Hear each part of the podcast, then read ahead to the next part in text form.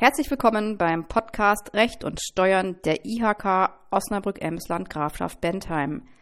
Mein Name ist Karin Barbrock und heute spreche ich mit meinem Kollegen IHK-Jurist Robert Alfrink über das Thema 3G am Arbeitsplatz. Herr Alfrink, was heißt denn genau 3G in diesem Zusammenhang? 3G am Arbeitsplatz ist rein faktisch eine Zugangsbeschränkung für Arbeitsstätten.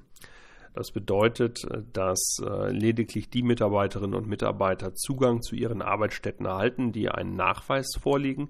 Das kann entweder ein Nachweis einer erfolgten Impfung gegen das Coronavirus sein oder ein aktueller genesenen Nachweis. Diese genesenen Nachweise gelten ja maximal sechs Monate ab dem Zeitpunkt eines positiven Testergebnisses und ähm, verlieren danach ihre Gültigkeit. Soll bedeuten, wenn Sie jetzt einen genesenen Nachweis haben, der sieben Monate alt ist, dann bringt er Ihnen nichts. Dann sind Sie quasi genauso zu behandeln wie jemand, der nicht geimpft und nicht genesen ist, müssten also dann die dritte Variante wählen, die in diesem 3G-Konzept möglich ist, nämlich die Vorlage eines negativen Testergebnisses.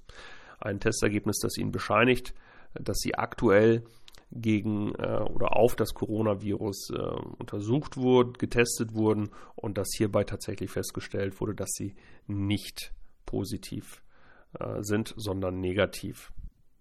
Gilt die 3G-Vorgabe für alle Arbeitnehmer? Die 3G-Vorgabe gilt zunächst einmal für so gut wie alle Beschäftigten. Es erfasst also alle Arbeitnehmerinnen und Arbeitnehmer, unabhängig davon, ob sie ins Büro gehen oder auf die Baustelle. Es betrifft alle Auszubildenden, es betrifft alle Beamten, es betrifft alle Richterinnen und Richter, alle Soldatinnen und Soldaten, alle Beschäftigten in ähm, Werkstätten beispielsweise, äh, in öffentlicher Trägerschaft oder auch äh, in anderen sozialen Einrichtungen. Das ist also erstmal sehr weit gefasst. Voraussetzung dieser Regelung ist aber zudem, dass es eine Arbeitsstätte gibt soll bedeuten, sie müssen einen Ort haben, an dem sie tatsächlich ihre Arbeit verrichten. Das erklärt schon mal, also ein, ein Ort, sage ich mal, wo, die, wo sie auch andere Arbeitnehmer treffen. Das erklärt schon einmal, warum beispielsweise Beschäftigte im Homeoffice nicht erfasst sind von dieser Regelung. Und es erklärt natürlich auch, warum äh, ein Lkw-Fahrer, der beispielsweise einfach nur die Information bekommt, wann er an Ort A eine Ladung aufnehmen soll, die er an Ort B bringt, äh, in der Regel auch nicht erfasst sein wird. Es sei denn, dieser Lkw-Fahrer kommt jeden Tag ähm, zu einer festen Besprechung in irgendeiner Arbeitsstätte. Dann wäre das wahrscheinlich anders zu beurteilen. Aber grundsätzlich sind das beispielsweise Ausnahmen, die es auch in dieser Regelung jetzt gibt, weil wir dort äh, im Homeoffice oder auch im Lkw halt äh, keine klassische Arbeitsstätte haben. Wie kann der Testnachweis erbracht werden? Vorausgesetzt, ein Arbeitnehmer oder eine Arbeitnehmerin hat äh, keinen Impf- und keinen genesenen Nachweis, dann bleibt ja als dritte Option der Testnachweis. Ein Testnachweis ist, äh, ohne jetzt wissenschaftlich zu werden, ein zugelassener Test nach dem Medizinproduktegesetz. Das kann man auch äh, vielleicht nochmal vereinfacht sagen, ein zertifizierter Test, ein Test mit CE-Kennzeichnung. Können Sie dann ja auf den Verpackungen auch direkt sehen. Der Testnachweis kann grundsätzlich auf drei Wegen erbracht werden.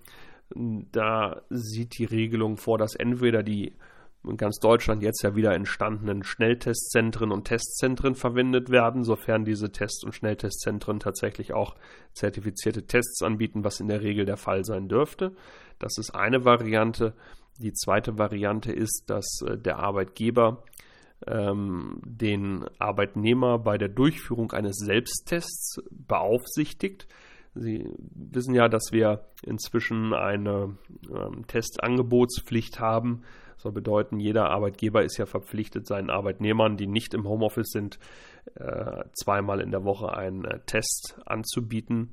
Äh, das sind solche Selbsttests, die dann unter Aufsicht des Arbeitgebers tatsächlich gemacht werden können und dann dokumentiert werden müssen. Das reicht auch aus.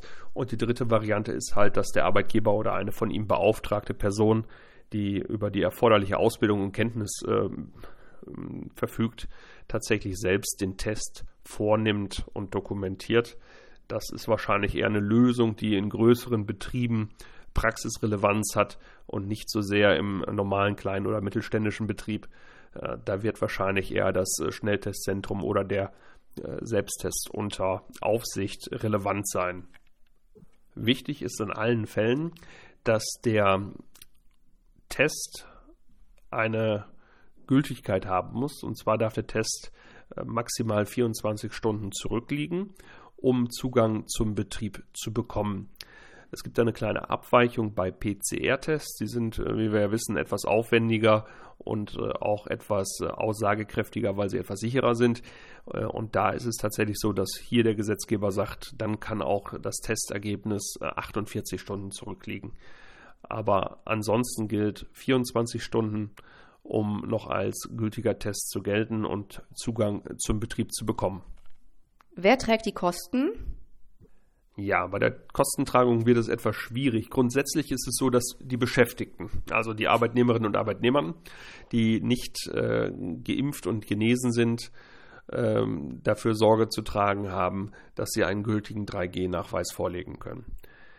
Das heißt, äh, der Beschäftigte ist im Zweifel derjenige, der die Kosten zu tragen hat. Nun haben wir ja einige Regelungen in Deutschland, die da eine Erleichterung äh, bringen.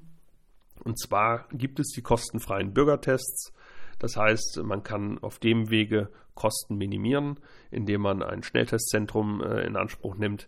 Es gibt zudem die Testangebote des Arbeitgebers, die ich vorhin schon ansprach, nämlich dass zwei Tests pro Woche jedem Arbeitnehmer, der nicht äh, in, äh, im Homeoffice arbeitet, zur Verfügung gestellt werden müssen. In dem Fall kann man natürlich auch diese beiden Schnelltests verwenden sodass man hier schon eine gewisse Erleichterung hat. Allerdings können Sie auch, wenn Sie eine Pflicht haben, dass äh, jeder Arbeitgeber seinen Arbeitnehmerinnen und Arbeitnehmern Tests anbietet, nicht vom Arbeitgeber verlangen, dass dieser diese Tests auch unter Aufsicht äh, durchführen lässt. Also Sie können den Arbeitgeber nicht dazu verpflichten, Aufsicht zu führen darüber, dass Sie diesen Schnelltest jetzt durchführen. Und das ist so eine kleine Krux weil ähm, das natürlich dann ein Punkt ist, wo gegebenenfalls wieder ähm, Aufwand entsteht. Wenn nämlich Ihr Arbeitgeber das nicht macht, Sie nicht beaufsichtigt, dann haben Sie eigentlich nur noch die Möglichkeit, das Schnelltestzentrum zu äh, verwenden und dann können Sie so viele Tests im, in der Woche angeboten bekommen, wie sie wollen. Wenn sie die alleine machen, dann reicht das nicht aus. Sie brauchen halt den Arbeitgeber, der diese beaufsichtigt.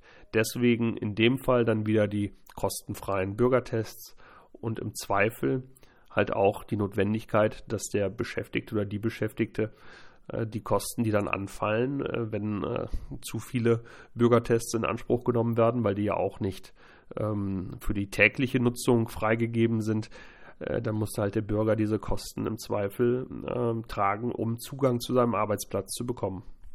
Vielen Dank, Herr Alfering.